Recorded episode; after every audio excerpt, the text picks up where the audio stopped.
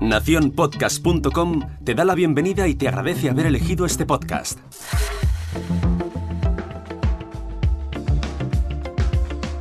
Hola, mi nombre es Jorge Marín y esto es al otro lado del micrófono.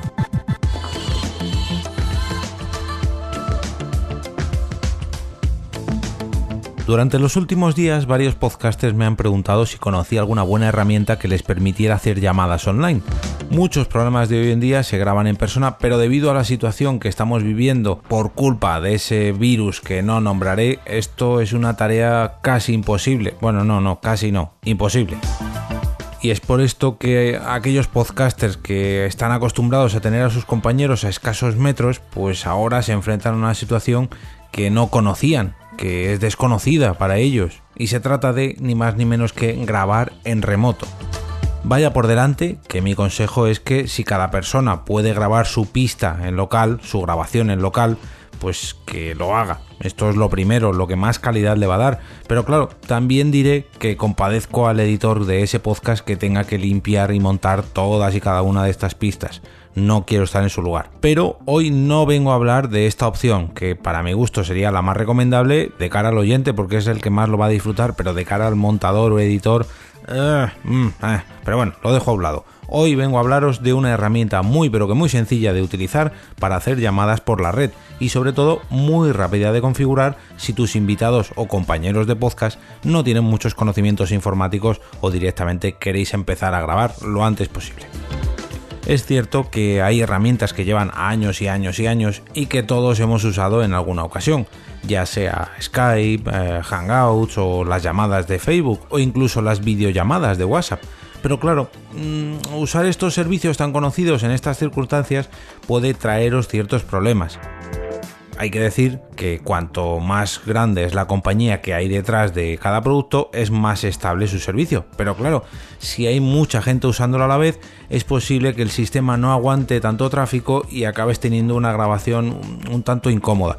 Esto no pasa nada si estás haciendo una llamada informal o una reunión en la que no requiera calidad en cuanto a la grabación, pero si es un podcast que mm, esto no se perdona, pues claro, necesitas que la llamada sea estable y fluida.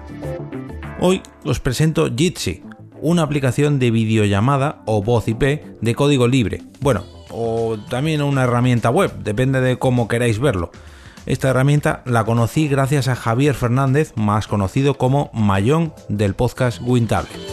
Este sistema de videollamadas tiene puntos muy pero que muy interesantes que voy a exponeros a continuación y que por lo menos a mí me han convencido para que se convierta en mi nueva herramienta favorita para hacer llamadas a través de internet. Os comento algunos de sus pros y a continuación alguno de sus contras.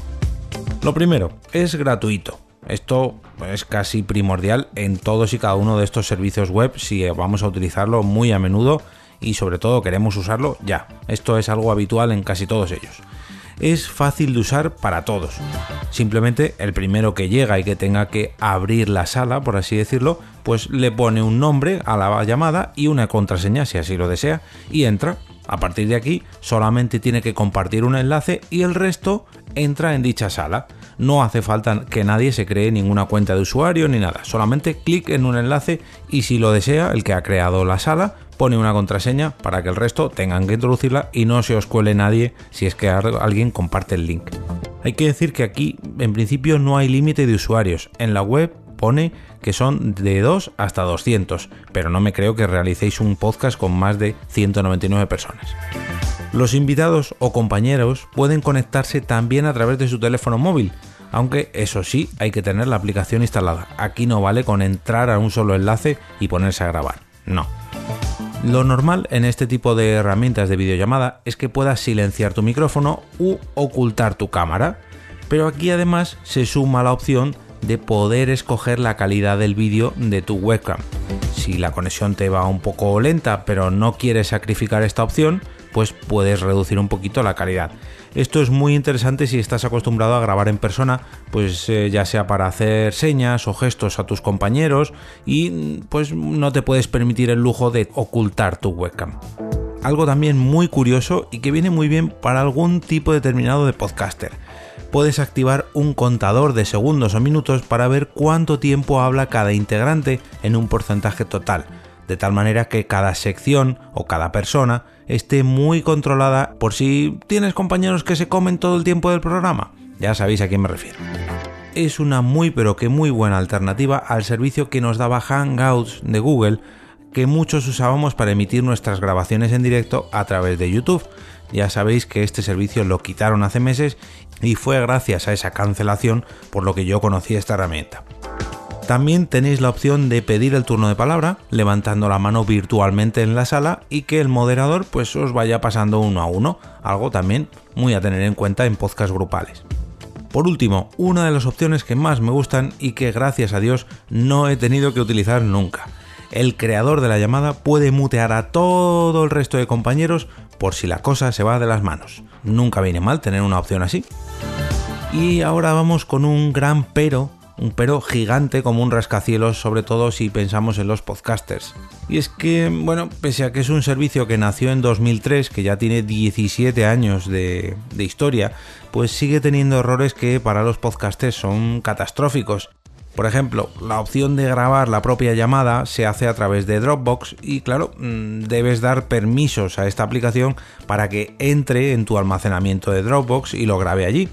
Pero bueno, esto no importaría mucho, no le gusta a todo el mundo, pero oye, si necesitas la grabación, pues tienes que sacrificar, ¿no? Esto. Pero claro, me he dado cuenta de que, al menos últimamente, este servicio no funciona. Entonces, bueno, no vamos a poder grabar directamente nuestras videollamadas, con lo que mm, vais a tener que buscar otra opción aparte de Jitsi. Jitsi sería para la llamada como tal y luego la grabación correría a cargo de otra opción. Solución que te doy ante este inconveniente tan gordo. Puedes emitir la conversación a través de un canal de YouTube, que también esto es gratuito, para que se guarde ahí y luego extraer el audio de ese vídeo. De tal manera que tendrías un backup, aunque tú te cayeras de la llamada, el vídeo se seguiría grabando. Quiere decir que tu podcast no se cortaría. ¿Que no quieres que nadie te vea grabando ni quieres que nadie conozca tu canal de YouTube? No hay problema, tranquilo Puedes poner ese vídeo como oculto y privado y luego activarlo para solamente tú descargar el audio. ¿Cómo se hace esto? Aquí me vais a permitir que haga trampas y que os mande directamente a un vídeo que grabó el famoso podcaster del que os he hablado antes, el que me descubrió esta herramienta, Mayón Javier Fernández, tejedor de Mayón en 10 minutos o WinTablet como os comentaba hace un ratito.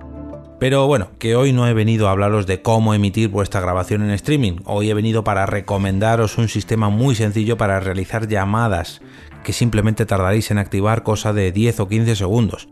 Recordad el nombre del servicio, se llama Jitsi con J, escrito Jitsi, y podéis encontrarlo a través de su web jitsi.org. Si lo probáis y os gusta, os pido que por favor me dejéis un comentario en este episodio diciendo qué os ha parecido. Y bueno, si no os gusta y conocéis una herramienta mejor que esta, pues también me dejáis un comentario con el nombre de vuestra recomendación. Si queréis apoyar este podcast y seguir haciendo que crezca, podéis hacerlo invitándome a un café virtual a través de mi perfil en Coffee entrando en jorgemarinieto.com barra café. De esta manera haréis sostenible este podcast y de paso entraréis en el sorteo actual de un Amazon Echo Dot de tercera generación. Y también tendréis acceso al grupo privado de Telegram para mecenas del programa. Si preferís apoyarlo de una manera totalmente gratuita para vosotros, pues podéis usar mi enlace de afiliados de Amazon, que no os costará absolutamente nada, no aumentará el coste de vuestras compras, pero sin embargo Amazon devolverá un pequeño porcentaje de ese dinero que os gastéis a este lado del micrófono. Así que desde aquí, tanto si utilizáis el servicio de los cafés como el servicio de afiliados de Amazon, os doy las gracias de antemano. Y ahora, como cada día, me despido y regreso a ese sitio donde estáis vosotros ahora mismo, al otro lado del micrófono.